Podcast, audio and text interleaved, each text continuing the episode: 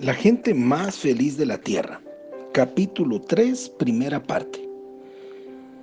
Título Una bomba de tiempo. Era lo tradicional que equivale a decirlo aceptamos sin preguntas ni discusión. Que los nuevos esposos debían pasar su primer y quizás segundo año de matrimonio con la familia del novio. La sombra sobre esta gran casa de estilo español era por aquel entonces la quebrantada salud de mi hermana Lucy.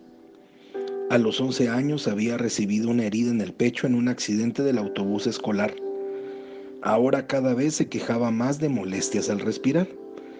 La cirugía no conseguía mejoría alguna, ni tampoco lo conseguían nuestras oraciones. Preguntaba una y otra vez, ¿por qué, Señor? ¿Por qué sanaste el codo de Florence, pero no sanas el pecho de Lucy? Rose y yo vivíamos con mis padres cuando nació nuestro hijo Richard, en octubre de 1934. Enseguida comenzamos a construir una casa para nosotros al lado de la de mis padres. Los años que siguieron fueron un verdadero desafío para nuestros negocios lecheros. Incluso durante la depresión económica, los negocios fueron creciendo con más rapidez de lo que papá jamás pudo soñar cuando trabajaba entre el polvo del cuero de la fábrica de arneses o cuando apuraba a Jack, su mula, con una carreta cargada de vegetales. Ya teníamos la granja lechera más grande de toda California y papá tenía un nuevo sueño, poseer la lechería más grande del mundo. Nos decían que aquí, en esta parte del mundo, ya existía una lechería que tenía 3.000 barcas de ordeño esa se convirtió en nuestra meta. Junto con este sueño vinieron otros.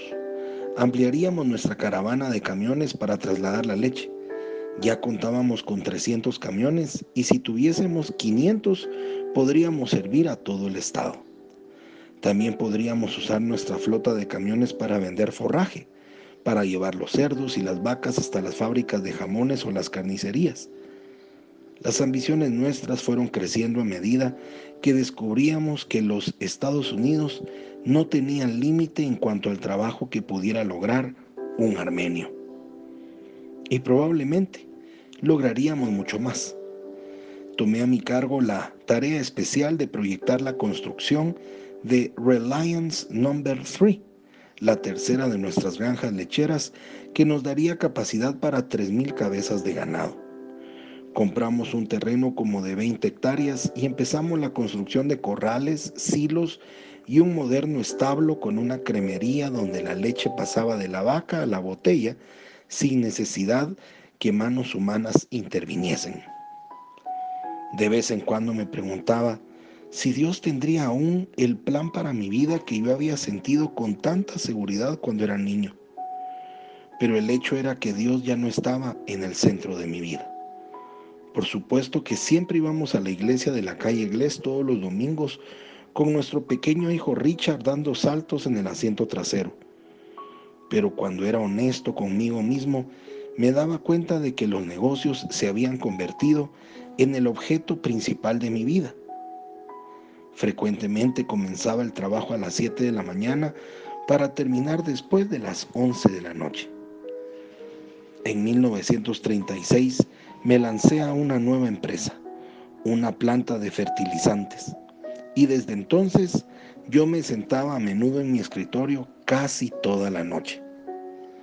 Incluso cuando oraba, mis oraciones eran enfocadas en el precio de la alfalfa o en el rendimiento que daban nuestros camiones. Por ejemplo, había todas esas importantes decisiones con las que el dueño de una lechería se enfrenta. Cómo seleccionar el ganado de su granja, un buen torete de calidad, incluso a mediados de los 30 podía costar 15 mil dólares. Pero a pesar de este precio, la única garantía del comprador era un pedigrí cinta azul que aseguraba que era de pura raza, y comprar un toro era siempre como una lotería.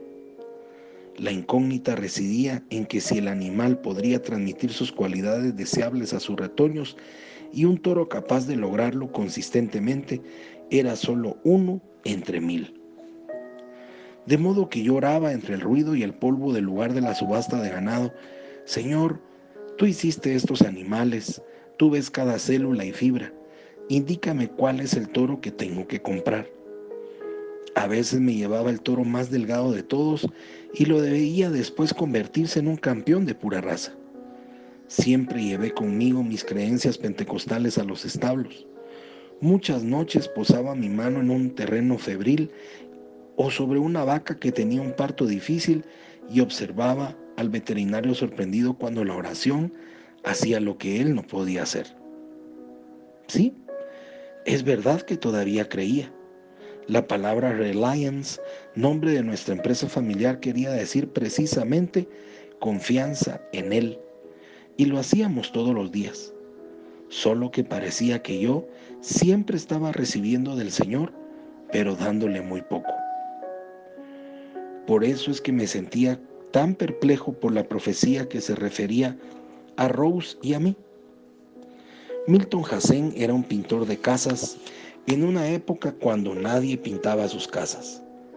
Era un noruego alto, delgado, de cabellos rubios y que había pasado muchas penas. Sin embargo, era la persona más alegre que jamás había conocido. Sabíamos cuando venía a visitarnos porque lo oíamos bajar por la calle cantando himnos evangélicos a pleno pulmón. Una noche cuando Rose, Milton y yo estábamos en nuestra pequeña sala, Milton alzó sus largos brazos y comenzó a temblar. Parecía, pertenecía a una denominación particular de pentecostales, que cuando el Espíritu descendía sobre él cerraba los ojos, levantaba sus manos y hablaba en una voz fuerte y retórica. Rose y yo éramos naves escogidas, las cuales iban siendo conducidas paso a paso. Mantengan la mente en las cosas del Señor dijo Milton. Ustedes entrarán a través de las puertas de la ciudad y nadie las cerrará delante de ustedes. Hablarán de cosas santas con los jefes de Estado alrededor del mundo. Yo miré a Rose y vi que estaba tan atónita como yo. ¿Importantes hombres de Estado?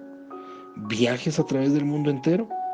Ni Rose ni yo habíamos salido jamás de California y con un niño de tres años y otro bebé en camino, nuestros sueños o esperanzas estaban concentrados alrededor de nuestra casa.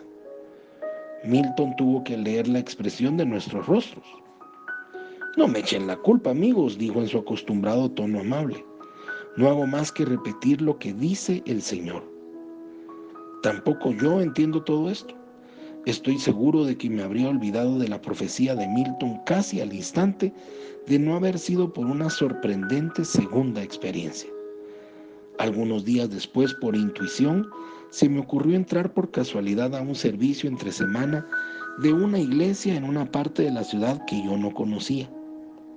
Al terminar el sermón, el pastor hizo un llamado al altar Tal vez porque yo estaba convencido de que mi vida espiritual no era la que debía ser, acepté la invitación y me arrodillé en el reclinatorio. El pastor fue pasando frente a cada uno de los que estábamos arrodillados. Cuando me llegó el turno, dijo con una voz que retumbó por la iglesia. Hijo mío, tú eres instrumento escogido para un trabajo muy preciso. Yo te estoy guiando para ello. Tú visitarás altos jefes de gobierno en muchas partes del mundo en el nombre del Señor. Cuando tú llegues a una ciudad, las puertas se abrirán y nadie podrá cerrarlas delante de ti. Recuerdo que me levanté un poco indeciso. Vaya coincidencia, me dije a mí mismo. No es concebible que este pastor nos conozca a mí y a Milton Hassen. ¿Será este mensaje algo que de verdad proviene de Dios? Yo no lo entiendo. Mantén tu mente ocupada en las cosas del Señor, me había dicho Milton. Yo sabía que eso sonaba a teología sana, pero también sabía muy bien que mi mente, aunque intentase algo diferente, estaba siempre lista a ocuparse de los negocios privados de la familia Shakarian. Comentario personal.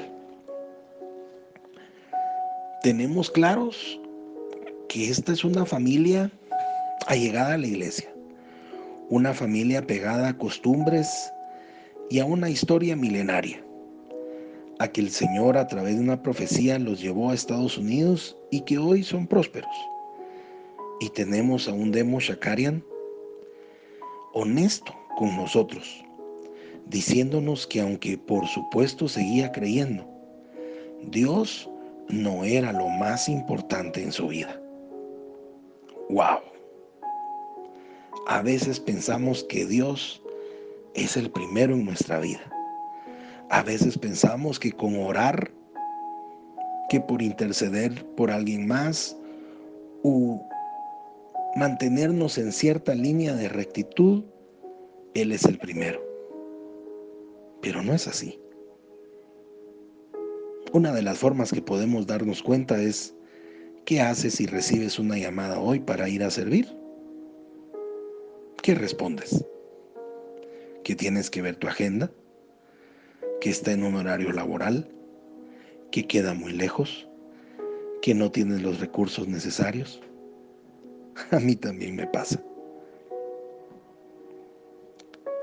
Soy Pablo Zárate y te deseo un día lleno de bendiciones. Hasta mañana.